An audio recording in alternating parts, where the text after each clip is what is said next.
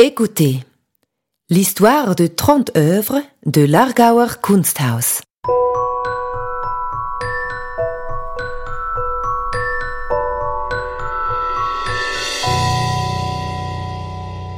Vous le savez peut-être déjà, l'Argauer Kunsthaus est connu pour sa remarquable collection d'art suisse. Quelques 20 000 œuvres, allant du XVIIIe siècle à nos jours, se trouvent actuellement dans nos dépôts. Elles sont présentées régulièrement dans diverses expositions. Chacune de ces œuvres se caractérise par une biographie propre. Dans notre collection en ligne, nous vous proposons des descriptions d'œuvres relatant leur histoire. En 2022, les expositions sont placées sous le signe de la collection. Pour cette occasion, nous avons sélectionné 30 œuvres que nous vous présentons sous forme audio via le podcast. Peut-être avez-vous l'œuvre devant vous, en vrai ou sur votre écran, pendant que vous écoutez ce podcast. À défaut, fermez simplement les yeux et imaginez l'œuvre vous-même. Nous vous souhaitons bien du plaisir en écoutant et découvrant la collection de l'Argauer Kunsthaus.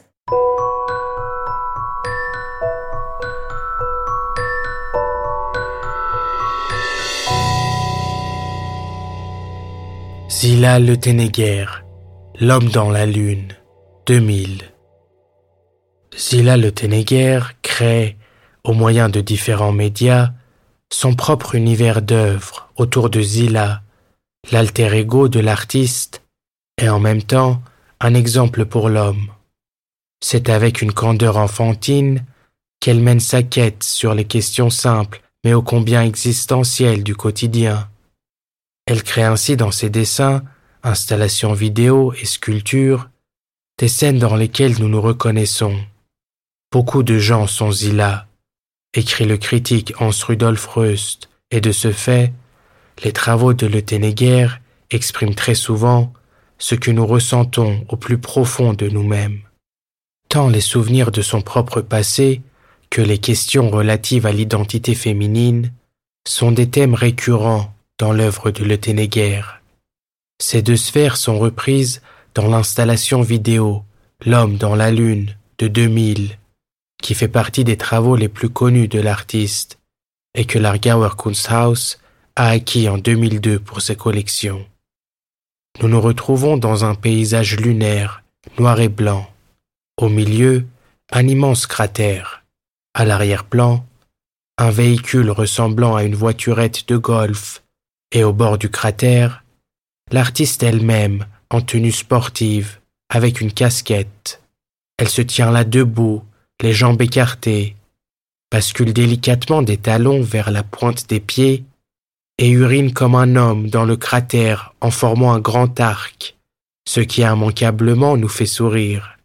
Ce faisant, elle siffle sans discontinuer la mélodie Il était une fois dans l'Ouest. La scène est éclairée par la lueur du globe terrestre, seul élément de couleur projeté à l'aide d'une diapo sur le ciel de la vidéo. Un souvenir d'enfance est à l'origine de ce travail. Petite fille, le Ténéguer s'imagine que son père vit sur la Lune, lorsqu'il lui envoie une carte postale du Texas représentant l'atterrissage sur la Lune. Manifestement, il y a aussi des éléments parodiques dans la vidéo le héros de western sans peur, ou l'homme qui marque son domaine en urinant, ainsi que l'atterrissage sur la Lune, l'une des plus grandes conquêtes de l'histoire du XXe siècle, le Ténéguer s'approprie fièrement toutes ces associations aux connotations clairement masculines et les démasque avec une ironie incroyablement affectueuse, caractéristique de son travail. Tandis que l'artiste mime avec charme l'habitus masculin, la terre-mère lumineuse symbolise dans le ciel le féminin. La manière dont le Ténéguer fait non seulement de sa propre personne, mais aussi du jeu avec les stéréotypes sexués, l'acteur principal de son art, permet de situer son œuvre dans la tradition de l'art féminin, mais il manque à son travail aussi bien le rigorisme radical des artistes féministes de la première génération que le côté exhibitionniste et la chasse au tabou, comme nous pouvons l'observer chez des artistes tels que Sylvie Fleury, Tracy Emin ou Pipilotiriste, dont les créations tournent tout autant inlassablement autour de leur propre personne.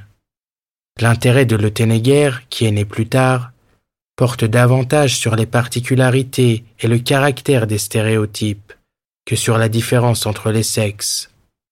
De ce point de vue, on peut qualifier le travail de Le d'extrêmement personnel, mais sans toutefois être intime.